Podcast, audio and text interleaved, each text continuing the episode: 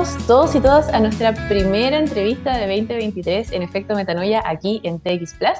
Soy Daniela Elster, me acompaña Mauricio Jiménez y hoy hablaremos sobre un tema muy interesante como lo es el diseño simbiótico junto a Gonzalo Raineri. Pero antes de empezar, queremos agradecer también a los proyectos que se han sumado a impulsar el efecto metanoia, es decir, a nuestra exploración de un hábitat más armonioso y sostenible, como lo son la Reserva Biológica Willow Willow y la consultora de acción climática Implementa Sur. Hola Gonzalo, hola Mauricio, ¿cómo están? Qué gusto tenerlos aquí.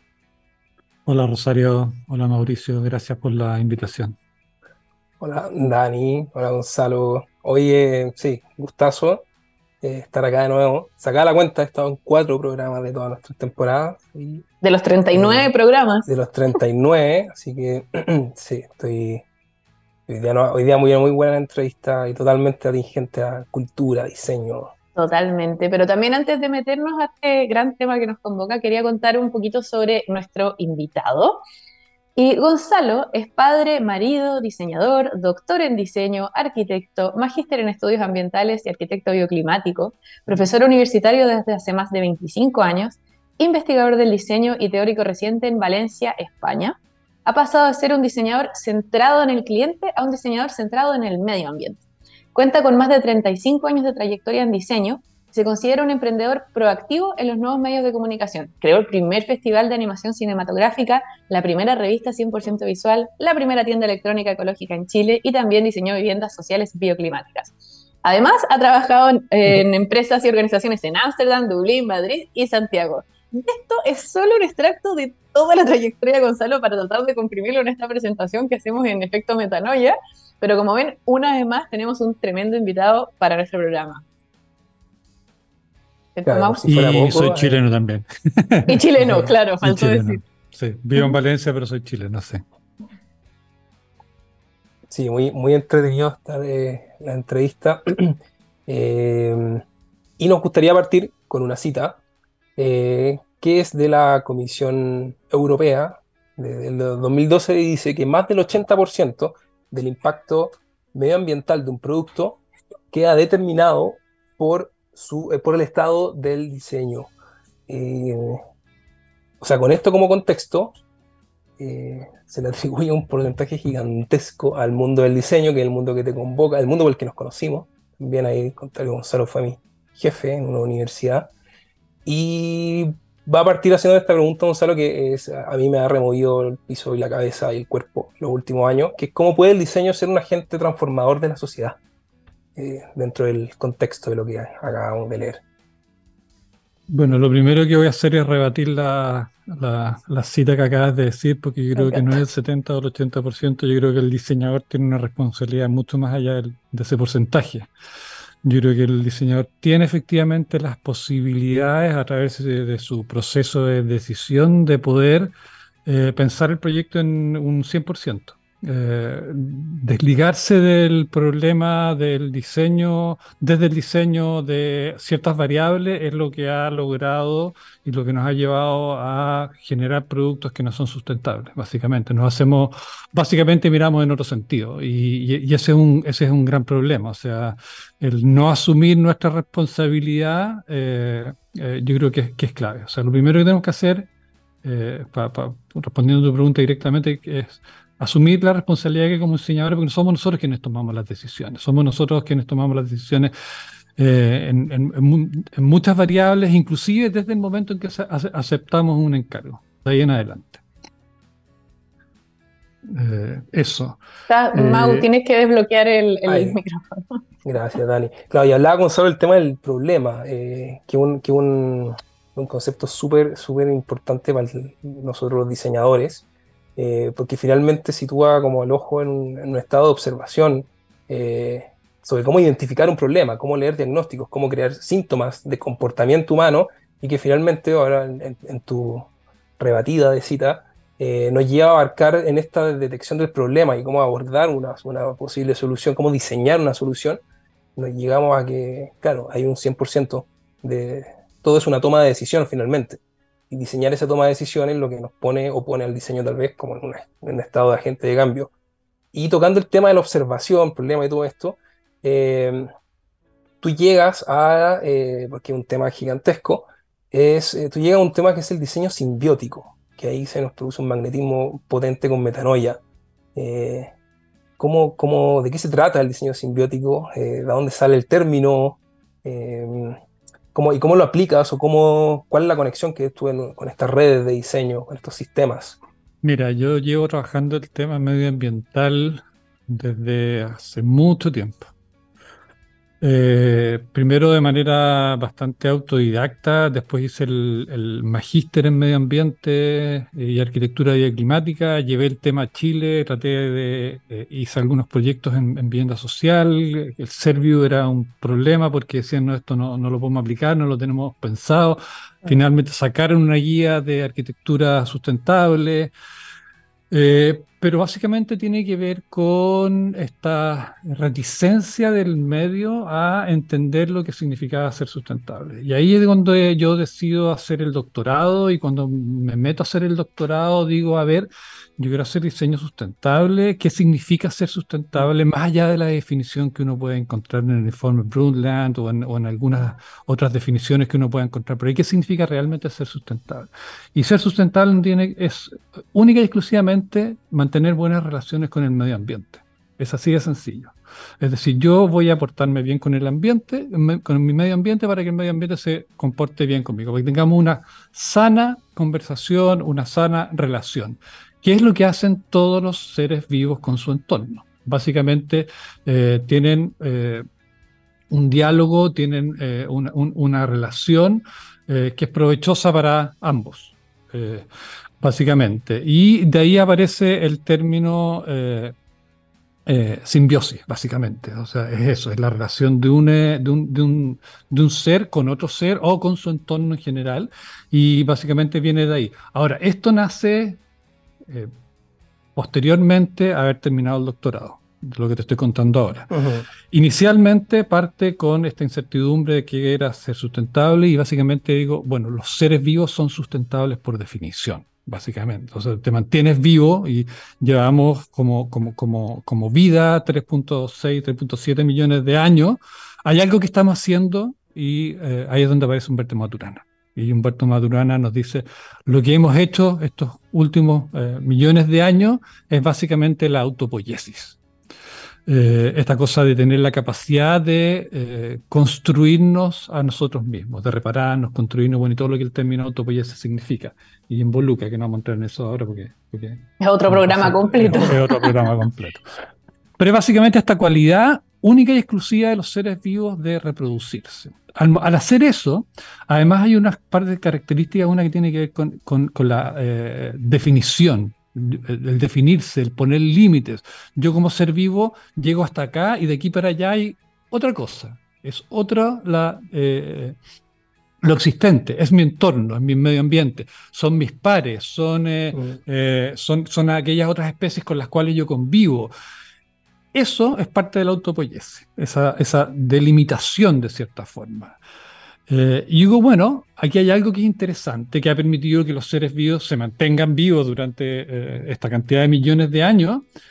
Eh, ¿Qué pasaría si es que nosotros pensáramos el diseño desde esa perspectiva? Y investigando, investigando, me doy cuenta que no soy el primero en pensar esta cosa de las relaciones. Y había otro caballero antes que era Niklas Luhmann, que lo aplicó eh, lo pensó desde la sociología y él básicamente se fijó en los grupos sociales y dijo, los grupos sociales son grupos autopoyéticos.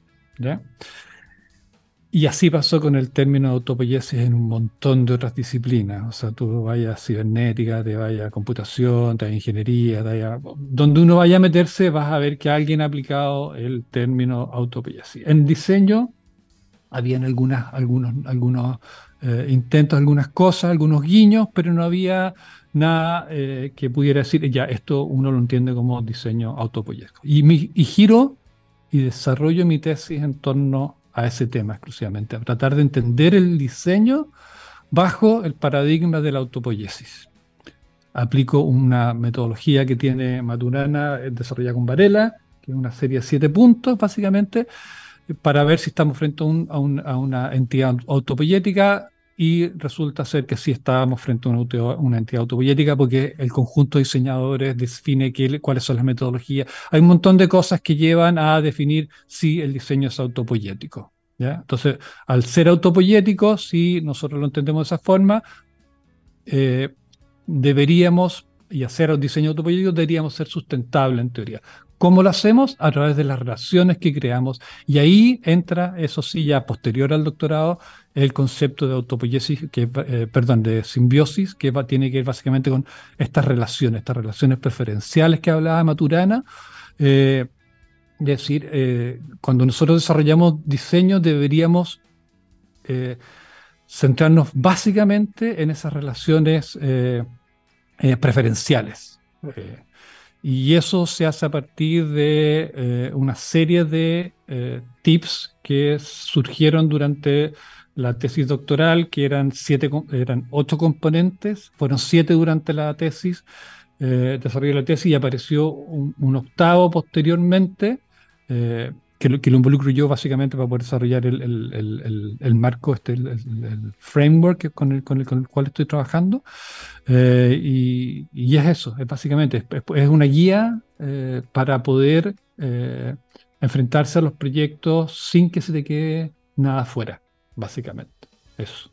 Tan metanoia. con el planeta, atroz, así como emocionante escucharte. Sí, sí, totalmente. Aparte de esto, lo, hemos hablado, tuvimos otros programas para también entender qué son las relaciones simbióticas, basarnos también en esta inspiración en la naturaleza, como bien decías tú, Gonzalo, todos los ecosistemas naturales tienen la simbiosis como parte de su funcionamiento porque la vida quiere preservar la vida, ¿no? Y, quiere, tiene su funcionamiento de relaciones de mutuo beneficio y, y metanoia es un poco eso, es cómo se aplica esa simbiosis en las comunicaciones, en la manera de relacionarnos, y creo que preguntarnos todos la pregunta que tú, te hiciste de ¿es ser realmente sostenible, sustentable? De, de ahí parte todo, y, me encantó como lo dijiste, o sea, de, de, realmente tener una sana relación con tu entorno, con tu medio ambiente, que no es solo, no es solamente el árbol, la tierra, es las personas, son los distintos organismos, los seres, como que entenderlo como, como un todo, así que me encanta plantear como Metanoia lo hace, una reflexión también desde ese punto de que ojalá los que nos escuchan también puedan preguntarse cuál es su propia definición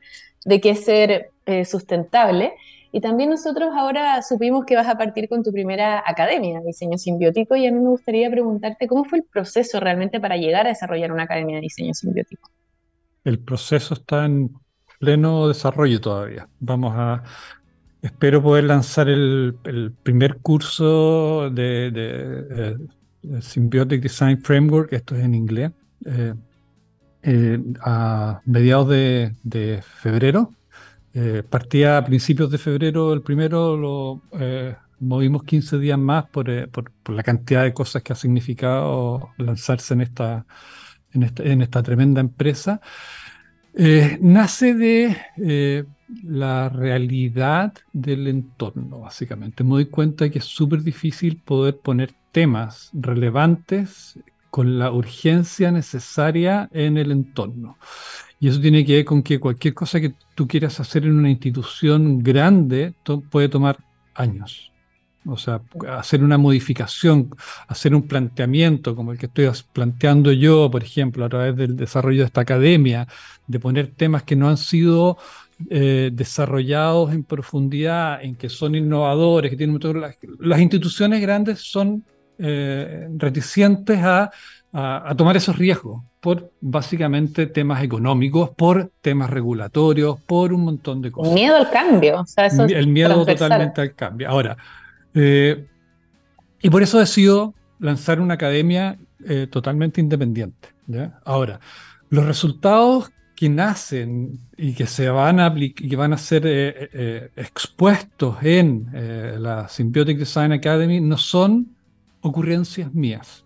Eso yo creo que, es súper importante decirlo, porque no es que a mí se me ocurrió mágicamente empezar a hablar de estos temas y que se me ocurrió a mí mágicamente estos siete, ocho componentes y a mí se me ocurrió la forma... No, todo esto nace de un trabajo de ya casi 6, 7 años eh, de investigación básicamente del diseño.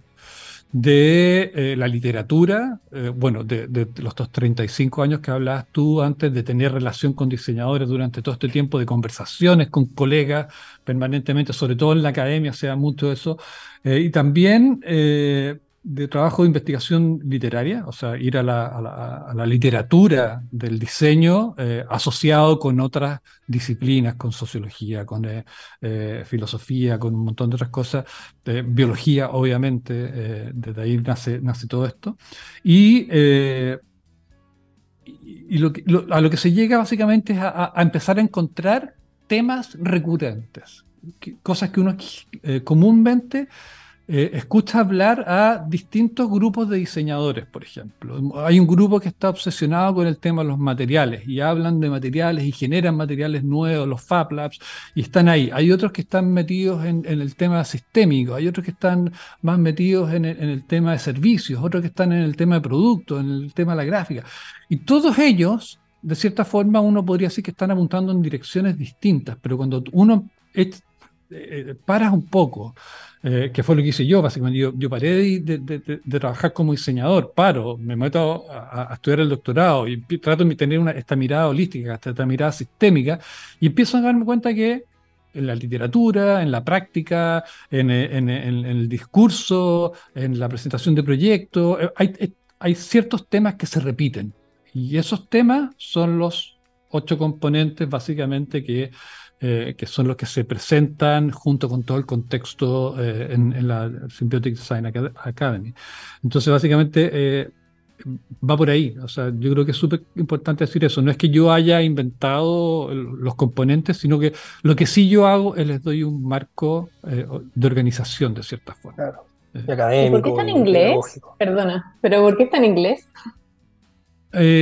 mira, probablemente va a salir en español más adelante. Eh, pero creo que la urgencia del tema de sustentabilidad, lo que está sucediendo en el planeta en este momento, me lleva a tratar de concentrar las energías en aquello que pueda hacer más impacto eh, inmediato. Por eso lanzar una academia ahora ya, no esperar tratar de convencer a una universidad o a alguien que es necesario hacer esto, eh, sino que sencillamente hacerlo ya. No hay tiempo de esperar, hay que hacerlo ahora ya. Eh, y ese inglés básicamente por eh, alcanzar la mayor cantidad de gente posible. O sea, si lo hago en español, queda el resto de los que hay 500 millones de habitantes que hablan español y hay, y hay otros 7.500 que no hablan español. ¿Te fijas? Pero hay un, hay un universo mucho más grande de eh, angloparlantes que de hispanoparlantes. Probablemente lo debería hacer en chino, tal vez. Pero, bueno, probablemente serán versiones que irán a salir más adelante, pero por ahora el idioma que para mí se me da bastante bien también, eh, obviamente es el inglés y con eso espero poder eh, impactar de manera eh, rápida a la mayor cantidad de gente posible. Y eso es a través, y por eso también cambio, por ejemplo, de, la, práctica del diseño, de tratar de hacer yo el, impacto a través de la arquitectura, a través de diseño sustentable, a través a la academia, porque me doy cuenta que yo puedo hacer hasta lo que yo puedo hacer, como decíamos. Entonces, yo puedo hacer solamente aquello que soy capaz de hacer. Es una, frase un poco de Maturana, es decir, eh, pero si yo puedo impactar en, el pensamiento de muchas personas a través de este curso, por ejemplo, a través de otras cosas, a través de esta misma conversación que estamos teniendo ahora, mm. eh, el, efecto multiplicador es mucho más grande que si solamente tratara de hacerlo yo. Oye, es fundamental lo que, lo que estáis hablando, Gonzalo, y, y, me encantó lo que, lo que decía antes de, cómo fuiste convocando eh, a, tu tesis doctoral y a todo este proyecto, fuiste convocando distintas miradas, porque un poco, si no se hace biodiverso, eh, no es resiliente y no se adapta al cambio, un poco de, la naturaleza es así, o sea, donde, donde, más, donde más relaciones entre seres vivos de distintas especies hay, donde se, va desarrollando estabilidad, es como en las selvas, no sé, uno saca una ramita, como que se empieza a craquelar.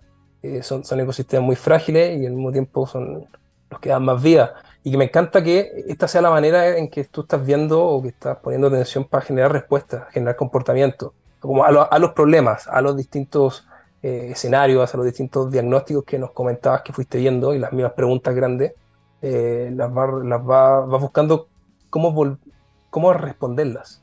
Un poco, porque cómo las hemos ido respondiendo, como, como han estado diseñadas las respuestas, finalmente, claro, llega a, través de una problemática, no sé, a un diagnóstico más eh, como lo que estamos hoy día, lo que podemos detectar. Pero claro, al, al echarle cabeza o al estudiar el cómo respondemos, cómo nos relacionamos con aquello que nos relacionamos, eh, aparece una ventana de cambio y como dices tú, eh, son sistemas que, que, van a estar como, no sé, creándose a sí mismos todo el tiempo. Eso, mira, fue, fue, una. Eso fue algo que quedó fuera del doctorado.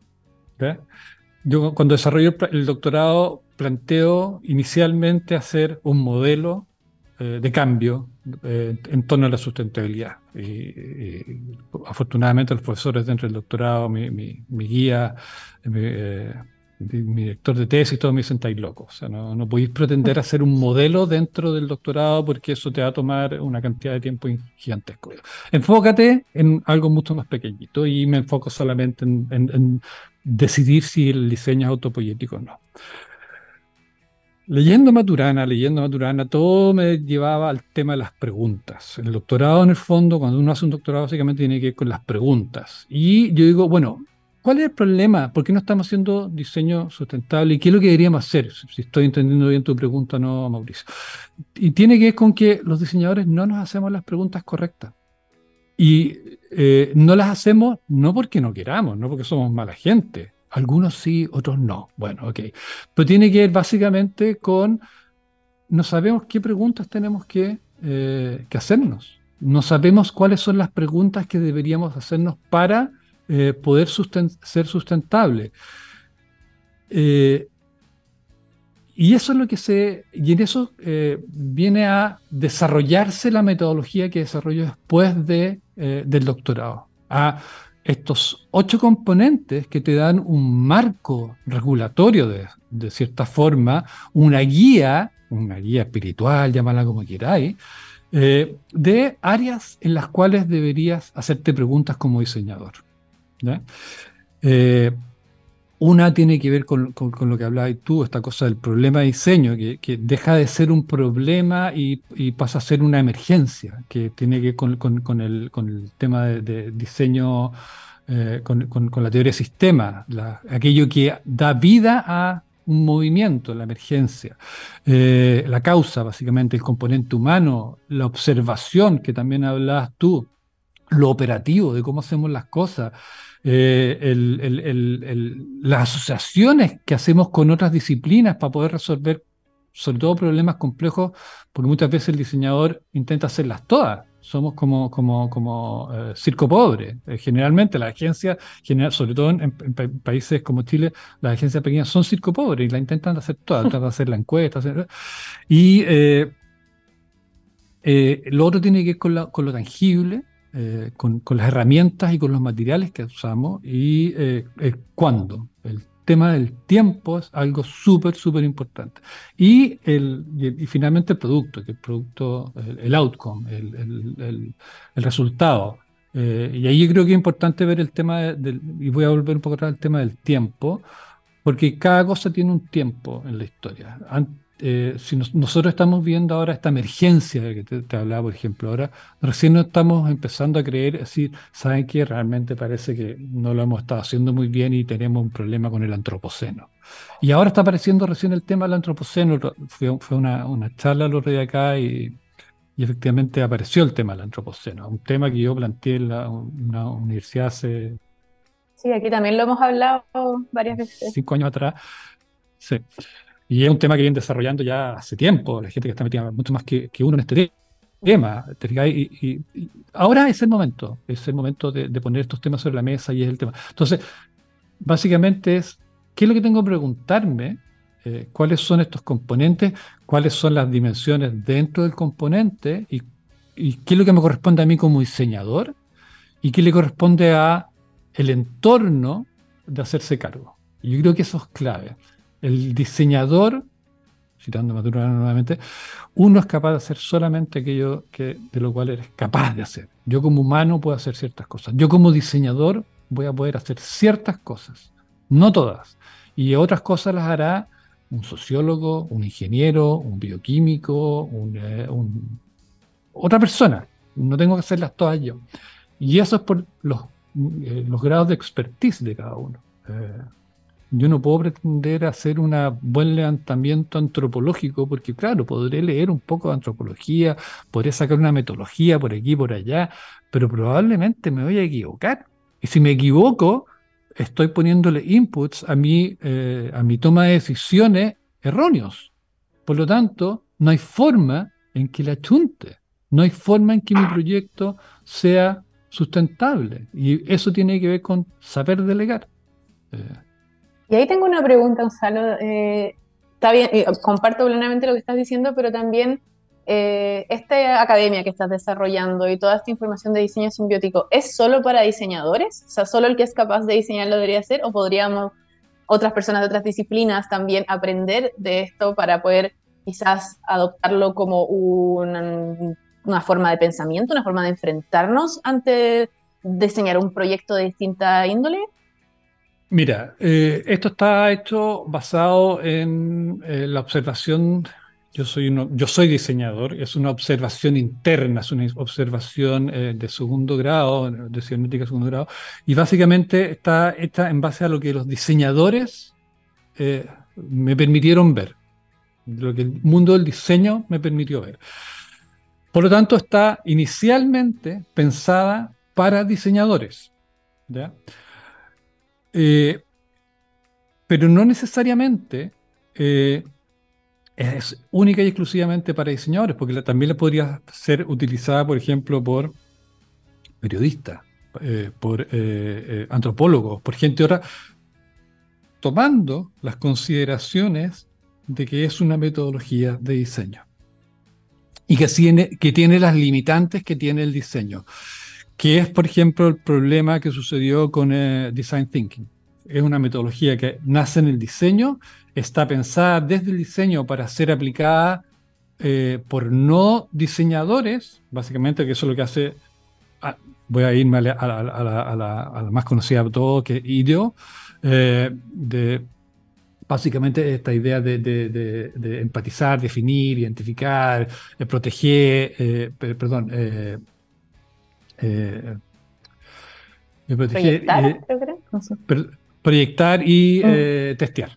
Eh, básicamente eh, estaba pensada para que gente que no es diseñadores pudiera aplicar una, cierta metodología. Entonces, Tumbuta sí es un punto de partida y sí es una cosa, sí te va a permitir ver cosas. Ahora, si yo lo veo desde eh, de la antropología, si soy antropólogo y me llega esta metodología, indudablemente desde donde yo voy a poder aportar y desde donde voy a poder trabajar es desde uno de estos componentes. ¿Te fijas? Porque probablemente voy a poder hacerlo eh, pensando eh, que voy a tener que trabajarlo con otras asociados con otras personas. Entonces, yo creo que es importante. ¿no? Esta metodología no va a hacer que un antropólogo se convierta en diseñador. No, claro, pero lo que te decía, creo que sirve mucho como, como, como referencia, como de alimentar ese marco mental para enfrentarse a, distintas situaciones. Como que yo como periodista, por ejemplo, sí me interesa conocerlo, no para yo ser diseñadora, pero sí como una referencia em, intelectual. No sé cuál es la palabra, no la encuentro, pero... De cómo entregar respuestas a, tu, a tus desafíos y a tus problemáticas de tu disciplina. Sí, o sea, lo, que pasa es que, claro, te va, te va, te va a mostrar, bueno, yo, hablo de ocho componentes, pero en realidad...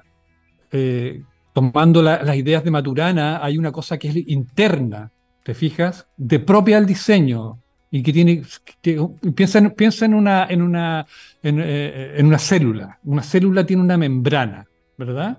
Hay cosas que suceden dentro de la célula, hay cosas que suceden fuera de la célula. Y hay cosas que suceden a través de la membrana. ¿Te fijas? Este modelo tiene exactamente esa misma estructura.